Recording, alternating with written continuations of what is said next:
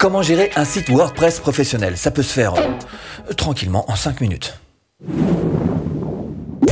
Bonjour, je m'appelle Stéphane et si vous cherchez à créer votre business en ligne, bienvenue sur cette chaîne qui travaille à domicile. Abonnez-vous et cliquez sur cette petite clochette de notification qui vous permettra de ne rien louper. Pourquoi? Non, c'est vrai, euh, pourquoi tout le monde se précipite sur WordPress quand il s'agit de faire un site ou un blog? Alors d'abord, c'est quoi WordPress euh, C'est un CMS, hein, c'est juste un, système de gestion de contenu. Et c'est vrai qu'il y a des raisons objectives pour lesquelles vous auriez envie, vous aussi, d'aller vers WordPress. La première raison, c'est la gratuité. En général, quand c'est gratuit, c'est pourri.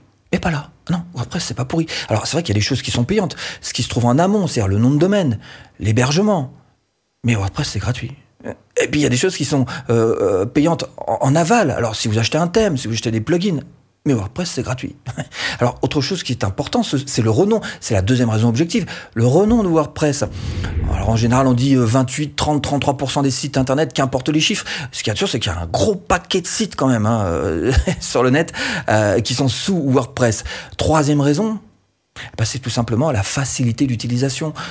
WordPress en lui-même, c'est extrêmement facile. Alors, ce sera facilité par le thème que vous allez choisir évidemment, mais WordPress en, lui-même, pour tous les utilisateurs, c'est très accessible. Quatrième raison objective, évidemment, pour aller vers du WordPress, c'est la popularité. Et cette popularité, ça vous permet de trouver des prestataires de services si vous avez un problème ou quoi, ou vous avez besoin d'aide tout simplement, des prestataires de services, et comme il y a beaucoup de concurrence, à des prix très intéressants. Alors dans cette vidéo, je ne vais pas vous prendre la tête avec tout ce qui est technique et choses comme ça. Si vraiment vous voulez aller plus loin sur la technique, je vous renvoie vers euh, l'article de blog qui a exactement le même nom que cette vidéo. Vous pourrez pousser un petit peu plus loin. Là, on va juste s'intéresser aux grandes lignes et on va aussi faire en sorte que vous ayez les, connaissances générales qui vous servent en fait à savoir quoi faire. Bien créer son site pour mieux le gérer ensuite. Aujourd'hui, on va parler de cheval. Hmm? Tu aimes le cheval?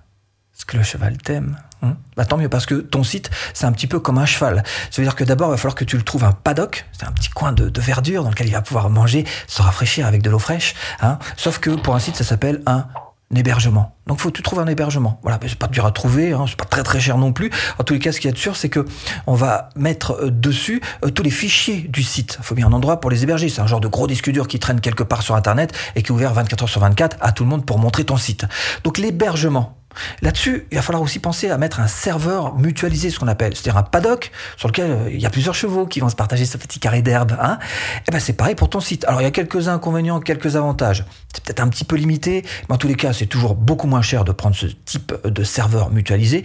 Et puis pour les débutants, c'est juste la solution parfaite. Ensuite, la petite couche supérieure que tu vas devoir poser, c'est un CMS, un système de management de contenu. Évidemment, tu vas écrire plein de choses, donc il faut apprendre un petit peu à, gérer tout ça. Et pour ça, tu as un système très simple qui s'appelle WordPress. Hein? Bah WordPress, c'est gratuit en plus, c'est gratuit. Et puis, euh, par-dessus, la dernière couche, c'est ton thème. Et le thème est très important parce qu'il va te permettre en fait de te différencier et il va faire beaucoup de boulot. Notamment, il va te permettre entre autres de personnaliser tes pages, pouvoir aussi optimiser, alors pour le référencement, pour tout un tas de choses, euh, l'ensemble global de ton site. Tu vas pouvoir jouer aussi de la traduction, pourquoi pas, si tu veux faire un site en, langue étrangère, jouer avec les analytics, les statistiques, tout ça, avec tous les plugins qui vont bien. Et là, ce que je conseille d'utiliser, bah, c'est tout simplement celui que j'utilise, à savoir le thème premium Strive Theme. C'est juste imprononçable, mais c'est pas cher et c'est diablement efficace. Et puis bien sûr, vous allez devoir aussi construire une arborescence qui tienne la route, c'est-à-dire une structure globale de votre site qui va faire que tout ça, ça tourne. Installer des plugins pour gérer un site WordPress professionnel. Vous avez envie d'avoir un cheval qui soit toujours en forme, hein?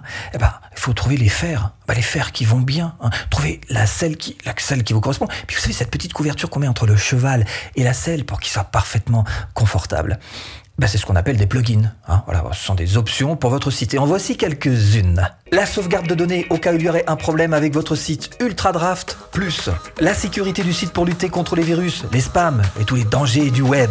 WordFence Security. Le cache pour compresser les fichiers et ainsi augmenter la vitesse de chargement des pages.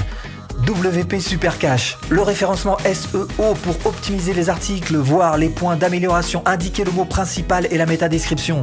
Yoast SEO, la collecte des adresses email avec la page de capture pour convertir les visiteurs en clients.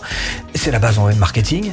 WP Forms, le partage sur les réseaux sociaux indispensable pour communiquer efficacement, social icons. L'accélération de la vitesse de chargement des pages sur mobile pour améliorer l'expérience utilisateur. AMP la redirection pour réparer les erreurs 404 et rediriger les bonnes URL. Et ça, c'est juste super pratique si vous faites de l'affiliation. Pretty Links. Et grâce à tous ces plugins WordPress, vous allez gagner évidemment beaucoup de temps, vous allez économiser de nombreuses sueurs froides. Et puis le petit conseil que j'aimerais vous donner quand même, c'est que n'oubliez pas que less is more. C'est-à-dire que moins vous en mettez, mieux ce sera. Troisième chose importante, entretenir son site web avec du contenu régulier. Un cheval. Un cheval, si vous le laissez comme ça dans son pâturage sans jamais le faire galoper, c'est joli. Mais ça sert à rien. Un site statique, c'est exactement pareil. C'est joli, mais si c'est juste une carte de visite comme ça que vous laissez sur Internet, ça sert à rien. Il faut absolument que vous le dynamisiez. Et pour ça, il faut que vous mettiez en place une partie blog. Alors, il y en a beaucoup qui me contactent et qui me disent ouais mais euh, est-ce que tu pourrais pas me, créer mon, blog? Ah, bah, parce que euh, alors déléguer déléguer c'est bien effectivement. Mais peut-être qu'avant de déléguer ce serait bien quand même de savoir faire les choses vous-même. Deux choses majeures hyper importantes. Comment pouvez-vous corriger le tir si vous n'avez pas appris à le faire? Ou pire comment saurez-vous qu'il faut corriger le tir si vous n'avez jamais appris à le faire? Donc, déléguer, oui, déléguer, déléguer les articles, déléguer le webmastering, pourquoi pas, déléguer la partie développeur, ok, mais après avoir appris à faire ça tout seul. KO. Quatrième chose à faire pour faire grimper d'un petit cran votre site et le faire passer en professionnel, c'est d'apprendre à gérer la promotion. Et là, eh ben, j'ai pas trouvé d'analogie avec le cheval. Qui dit promo, dit réseaux sociaux et je vous emmène voir Buffer. Alors Buffer ou autre, hein, au-dessus ou ce que vous voulez. Toujours est-il que celui-ci fonctionne bien aussi. C'est un outil qui va vous servir à automatiser vos publications. Et bien sûr, pour la promo, vous ajoutez ces trois grands classiques. 1. Le SEA, ou dit autrement, la pub. Tu payes, t'as du trafic. Tu payes plus, t'es seul au monde. 2. Les partenariats, en acceptant que d'autres personnes viennent écrire des articles sur votre propre site. Tiens, eh, récemment là, il y a une société qui m'a contacté, qui m'a proposé de faire un article sur un sujet. je traînais un peu la patte, très utile. Il aurait fallu que je le fasse, ce mais j'avais pas 13 ans. Hein et eh ben elle l'a elle l'a écrit pour moi. Et en échange, j'ai juste mis un petit lien, un petit lien qui va directement sur sa société. 3. Les backlinks, j'adore ce mot, les backlinks, ah, ça sonne. Hein en fait là vous écrivez juste un article sur un autre blog et en échange, bien sûr, il y aura un lien qui pointera vers votre propre blog. Alors évidemment, après, il va falloir penser à la phase de conversion. Conversion de vos visiteurs en prospects, puis après en clients. Et là, on est en train de parler d'abord et avant tout de la collecte d'emails, point d'entrée de votre tunnel de vente. Et en ce qui me concerne, j'utilise GetResponse. Alors en plus, il a l'avantage d'être graduel, donc il commence en gratuit, puis euh, plus vous avez de prospects, et plus le prix augmente. C'est juste. C'est un deal juste. Il permet aussi de faire des tunnels de vente, mais là, petit peu moins quand même que... Non, restez sans les emails, c'est mieux pour GetResponse. Il le fait très très bien. Analysez les statistiques pour pouvoir booster votre site. C'est un facteur indispensable à votre réussite. Cette cinquième chose que vous devez apprendre à faire, c'est savoir vous servir des chiffres qui vous sont donnés. Parce que les chiffres, c'est pas seulement un témoignage de ce qui s'est passé, c'est aussi une véritable boule de cristal pour savoir quoi faire dans l'avenir. Et pour ça, ils sont deux compères.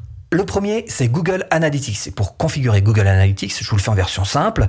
Vous allez d'abord, bien sûr, sur Google Analytics, vous connectez votre compte Gmail si vous en avez un. Vous indiquez votre nom de domaine et le secteur d'activité. Vous allez valider pour obtenir une identification de suivi. Vous obtenez alors un code de suivi. Vous installez ensuite le plugin Monster Insight parce que ça pourrait effectivement vous aider si vous n'avez pas envie de plonger dans tous ces chiffres compliqués euh, directement dans Google Analytics. Vous aurez ce Monster Insight qui va vraiment vous faciliter faciliter les choses et vous liez ça, donc le Monster, à Google Analytics, à votre interface WordPress. Bien sûr, vous allez activer le plugin, vous allez le configurer et puis vous allez vous identifier. Je fais juste les indications, c'est facile, vous validez. Et ce Google Analytics, il est évidemment super important à plusieurs niveaux. D'abord, il va vous permettre de voir, surveiller un petit peu votre trafic et puis surtout de mieux comprendre le comportement de vos visiteurs. Combien de temps reste-t-il sur votre site? Comment sont-ils arrivés jusque-là? En tapant une requête sur les réseaux sociaux, en, tapant directement euh, sur le moteur de recherche? Quel est le taux de rebond Super important? Quelles pages ont le plus de succès?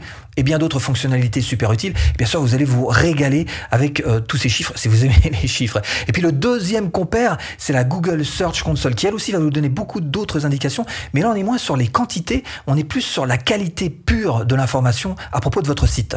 Pour configurer Google Search Console, bah vous allez sur la Google Search Console, vous vous connectez avec votre compte Gmail, si vous en avez un. Même principe, vous indiquez votre nom de domaine, vous ajoutez ce qu'ils appellent une propriété, donc vous ajoutez la propriété. On vous demande de valider cette propriété pour que Google s'assure que c'est bien vous. Vous avez plusieurs méthodes pour le faire. Là, vous en choisissez une, par exemple, copier le code et vous le collez euh, comme indiqué. Et avec ça, vous allez apprendre plein de choses passionnantes.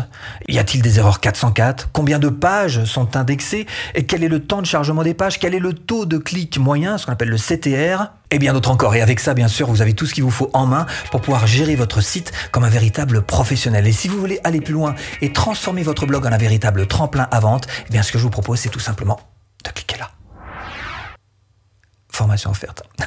Moi, j'espère vous avoir un petit peu aiguillé dans cette boîte de foin. À tout de suite. Et si tu cliques.